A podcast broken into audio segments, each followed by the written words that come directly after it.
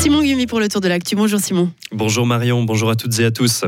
Les seniors sont trop souvent absents des campagnes de sensibilisation à la violence domestique. On imagine à tort qu'ils sont moins affectés, la réalité est tout autre.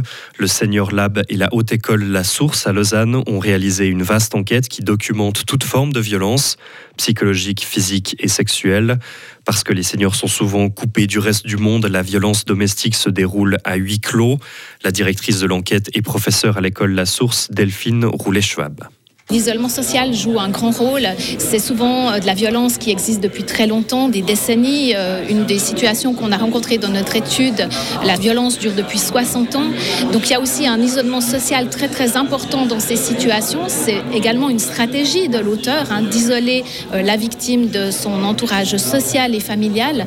Donc c'est important que les personnes, même seules, sachent à qui s'adresser. Et c'est pour ça qu'on met en avant le numéro du Centre national de compétences vieillesse sans violence que c'est un numéro facile à atteindre, y compris pour les personnes qui n'ont personne dans leur entourage à qui elles pourraient s'adresser.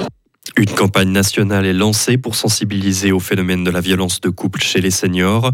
Un numéro de téléphone est diffusé 08 48 00 13 13. Il permet de se confier au Centre de compétences nationales violence sans vieillesse. Vieillesse sans violence, pardon. La Suisse veut conclure de nouveaux accords sur l'électricité et la sécurité alimentaire avec l'Europe. Le Conseil fédéral a approuvé hier les lignes principales des futures négociations, une décision saluée par la plupart des partis politiques et des milieux économiques. Seul l'UDC rejette le projet en bloc. L'Union syndicale suisse a aussi réagi à cette décision. Elle estime que des concessions majeures ont été faites, notamment sur la protection des salaires. Malgré les critiques, Daniel Josic reste au Parti socialiste. Le conseiller aux États zurichois a fâché certains de ses collègues lors de l'élection au Conseil fédéral mercredi dernier. Alors qu'il n'était pas sur le ticket officiel, il a obtenu plus de voix que l'un des candidats du PS. Il explique ce matin dans la NZZ qu'il ne s'est pas retiré de la course par principe. Pour le Zurichois, la liberté de l'Assemblée fédérale doit être garantie.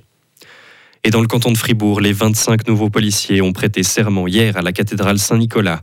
La cérémonie, s'est déroulée en présence des autorités politiques, judiciaires et religieuses du canton. Au total, 6 inspecteurs et 19 gendarmes entreront en fonction le 1er janvier prochain.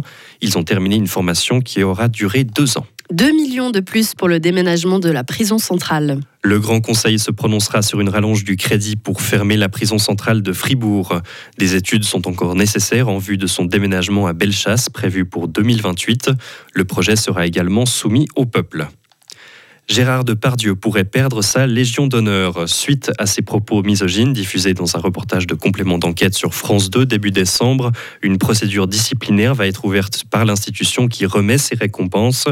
L'acteur de 74 ans pourra apporter des éléments contradictoires lors de cette procédure. En sport, l'équipe de Suisse de hockey sur glace est toujours en quête de sa première victoire depuis 7 mois. La dernière remonte au mois de mai lors du championnat du monde. C'était face à la République tchèque que la Suisse retrouve ce soir à Zurich pour les Swiss Ice Hockey Games. À cinq mois du prochain mondial, la Suisse présente un effectif qui se rajeunit et qui mêle jeunes talents et joueurs d'expérience. Le fribourgeois David Ebicher devrait être aligné lors des deux prochains matchs et aborde ce tournoi avec l'objectif de grandir encore. Depuis que je suis, rentré l'année passée, euh, c'est un objectif. Chaque année, pour moi, l'équipe nationale, ça doit être un thème. Parce que, voilà, si je veux avancer dans ma carrière, c'est le tremplin. Pour moi, c'est important de devenir un meilleur joueur chaque année. Et puis, l'équipe suisse, elle, me propose ça. C'est comme une vitrine pour chaque joueur. C'est d'abord un honneur, mais euh, tu joues contre des tellement bonnes équipes. On l'a vu hier contre la Suède. C'est une très, très grosse équipe. Donc, euh, si je peux essayer de montrer ce que je peux faire contre des équipes comme ça, ça, ça peut que m'amener plus loin. Puis après, à la fin, c'est les coachs qui décident. Mais voilà, pour moi, le, le plus important, c'est vraiment de, de, jouer mon jeu, de montrer le joueur que je suis et pas d'essayer de faire d'autres choses parce qu'à la fin, on te prend pour ce que tu es et puis c'est ce que je veux aussi faire. Et on y pense déjà à ce mondial? Vous y pensez déjà? Honnêtement, c'est encore assez loin de dire euh, maintenant, ouais, j'y pense comme ça. Euh, non, tu essaies quand même de te concentrer sur la saison, sur le tournoi qui arrive là. Donc, euh, c'est dans la tête, mais c'est pas encore au premier plan, on va dire. Des propos recueillis par notre envoyé spécial au Swiss Ice Hockey Games, Jérémy Pignard. La République, la Suisse affrontera la République tchèque à 18h. Merci beaucoup Simon, on vous retrouve à 9h. Retrouvez toute l'info sur frappe et frappe.ch. La météo avec Frappe, votre média numérique régional. Bon, eh bien, on dirait pas comme ça, mais oui, le soleil va pointer le bout de son nez euh, durant euh, la journée. Des grisailles pour euh, ce matin, mais qui vont se dissiper au, fur, et à mesure de, la journée. Moins 1 à 2 degrés pour les températures aujourd'hui. Demain, dimanche, du stratus de retour hein, sur le plateau vers 700 à 900 mètres. Il va également se dissiper partiellement durant la journée, ailleurs et au-dessus. Le temps sera ensoleillé.